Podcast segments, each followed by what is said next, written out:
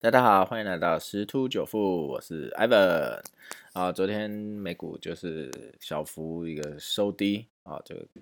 啊，那早上那个台子也好，期指也好，也是开一个平盘，然后做一个回档的动作。那目前市场上是没有比较特殊的一些情况，就是疫情啊，或者是呃相关之前的一些呃新闻在利多或是利空的一个交战。那刚刚看了一下，这几天台股拉升的其实蛮多的啊。那个目前来讲，应该算是高档，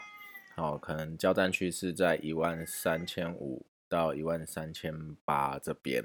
好，这边可能会进行一个盘整，才有机会再往上一万四挑战。最主要一个原因呢，是因为那个量价有点背离了，哦，在这从一万两千多一路上到一万三千多的过程中，这个量已经是慢慢的缩小。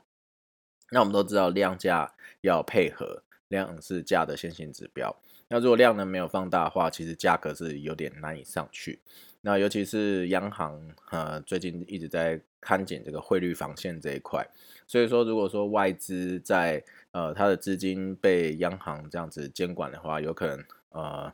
或许是还有可能会是因为要避避掉这个炒汇这个嫌疑啦，有可能会再转进台股是有可能。可是他们同时。也是做两手策略，会做一个那个避险动作。他没有再买一个那个五十反一的这个部分啊，所以说其实这个市场来讲，呃，散户永远敌不过大户。所以说，如果我们这些小小投资人呢，最重要就是资金保全的一个风险啊，我们要做好安全的保障啊。所以说现在不宜追高。然后，因为慎防就是突然性的回档，哦，毕竟那个现在美国的疫情这块，有些州已经开始进行那个封闭的措施了，好，所以我们还是要多加注意。好，那今天就分享到这边喽，拜拜。